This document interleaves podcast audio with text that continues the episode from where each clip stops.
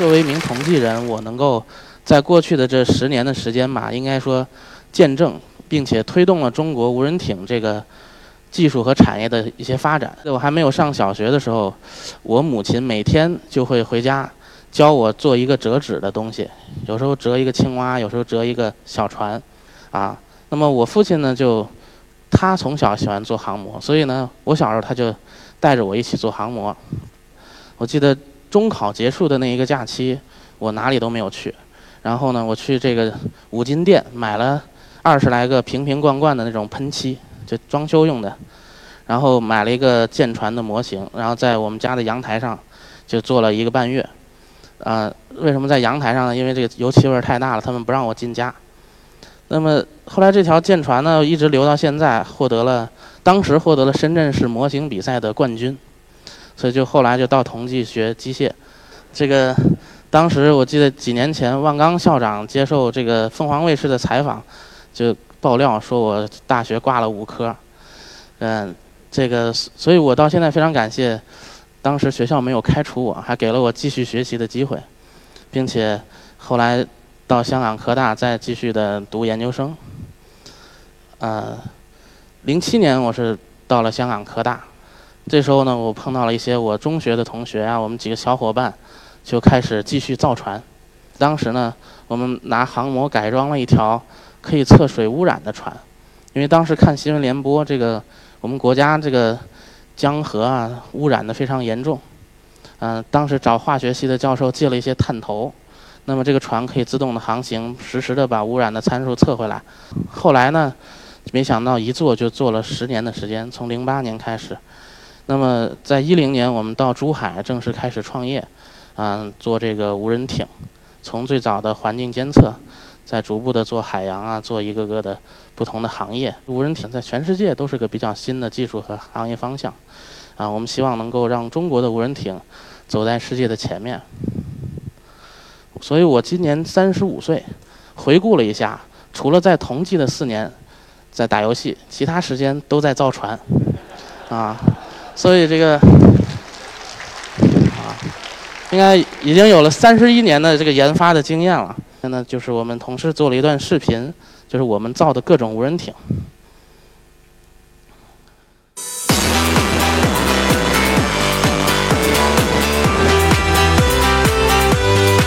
这里既有民用的，也有军用的，有环保的，有海洋的，有军用的，有安防的。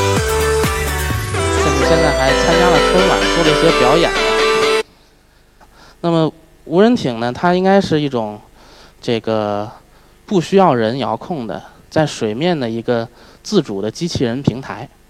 它的核心是人工智能技术，但是它也牵扯到很多的学科，比如说机械，比如说材料，比如说通讯，比如说这个流体啊啊等等等等，包括一些设计。所以，呃，它是一个很复杂的电子信息系统。现在我们的一条艇里头，大概有三十多万行代码，有一百多种不同的传感器，两百多个芯片。其中很核心的就是人工智能技术，比如说环境感知啊、目标识别啊等等的。所以在创业之前呢，我们就到国内的很多地方去调研。这个呢，就是当时在滇池，滇池很美啊，高原明珠。但是，可能滇池这种藻类爆发的时候，其实是景象是非常吓人的。这个几公里外就能闻到恶臭。我们当时盛了一瓶水回去，放了很久，放了几年吧，就像猕猴桃汁一样。所以，其实我们国家面临很严峻的水污染的形势，到现在为止也是一样的。那么，其实。我们觉得这个无人系统的主要的意义就是能够代替我们去做一些危险的或者做一些枯燥的这种人不愿意去做、不适合去做的事情。但是作为几个学生创业，其实早期还是找不着北的，因为在学校里我们做实验就是做一个设备，实验一百次能够成功一次，就原理通了，就可以发文章了。但是做一个产品，工作一万次，它它得一万次都不能掉链子，不然一个小船又没有人在海上漂着也回不来了。啊，有的时候仪器设备可能比船还贵，如何去把产品呢？比如说可制造性、可测试性、可靠性、生存能力、安全性、稳定性等等的一点点完善嘛？这是在南海的一个小岛上，这小岛的里面有一个湖，海洋工作者做测量，他就需要拿了几个桶，绑了个小木筏，那么呃用手划一划，前进几米，然后拿一个锤吊一下，看看水有多深，然后收上来量一下，记录一下，再划。所以他测这么小的一个湖，可能就需要工作一周的时间，而且很很危险。那么有了无人船呢，我们培训了他一个小时，他自己操作一下，两个小时就测完了。所以第二块呢，我就在想，就是讲一下这个无人系统的一些应用场景方面的思考。啊，我们现在做的是环境监测、海洋探科考、啊安防的搜救以及一些军用。就我们团队在选择做什么的时候呢，嗯嗯，我们更多的是想。嗯，无人系统还是需要去到像海洋这种不适合人生存、工作、生活的这种环境中去代替人做危险的、枯燥的或者有害健康的这一类的工作。我觉得这个可能是在人工智能技术发展的早期真正能够落地产生价值、被大家所接受的一个比较重要的一个应用的选择。啊，机器人将来多了，可能是不是？人就没有工作了，对吧？我也非常担心，啊，所以我觉得我们更多的是要从能力和成本这两个半两个角度来思考。能力呢，可能主要体现在两个，一个是覆盖，一个是置信度。就是说，无人系统可以全天候的去我们去不了的地方，去危险的地方，呃，二十四小时不休息的，啊，在各种天气情况下工作，它的这个覆盖能力是非常强的。所以它的数据的或者它工作结果的这个可靠性、准确度、这可信度等等是非常高的。那么这两个角度就会产生出它一些人所没有的能力产生的价值。第二个维度就是成本，应用驱动其实核心是成本。那么这里没有人就是一个最大的成本的节约，因为没有人的危险了。第二呢，就是它的可能它通过它的效率，啊，通过它的。呃，这个呃没有人了，它的重量更轻，能耗更低，来产生更多的经济价值。那么我们团队在做无人艇的这个研究中，也是遵循着嗯这个逻辑去做一些选择。这里呢向大家介绍三个应用场景。第一个呢就还是做这种环保类的测量类的工作。这个是在青藏高原，去年呢我们国家组织了第三次的第三级大科考。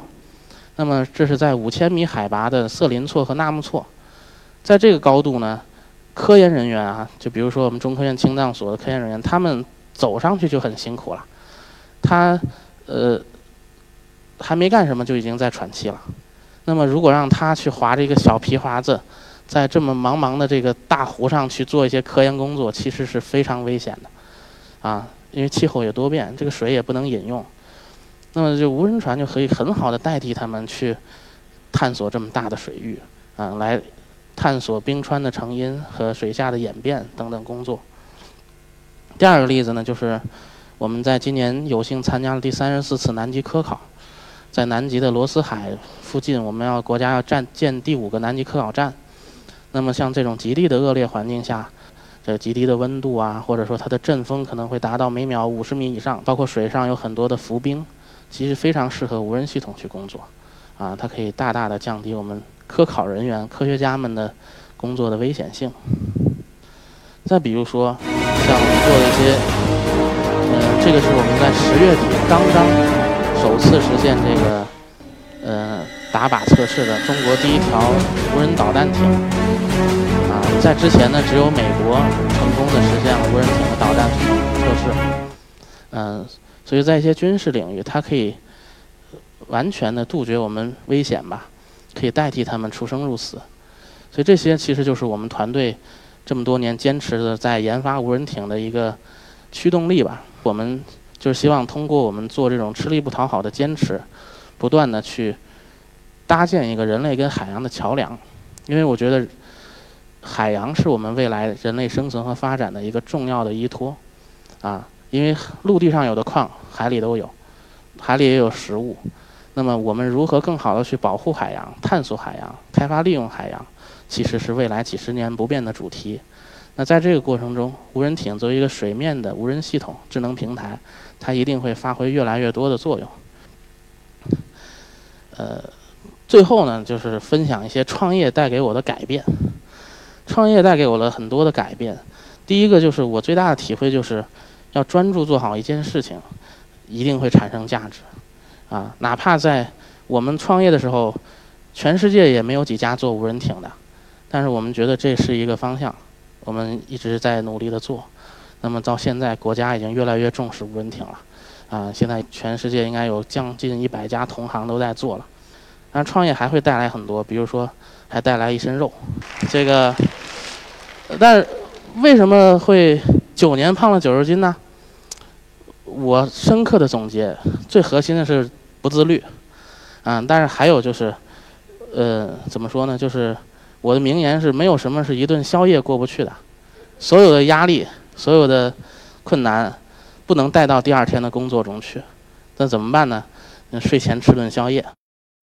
那现在必须开发第二个精神寄托的方式，不能再是吃宵夜了。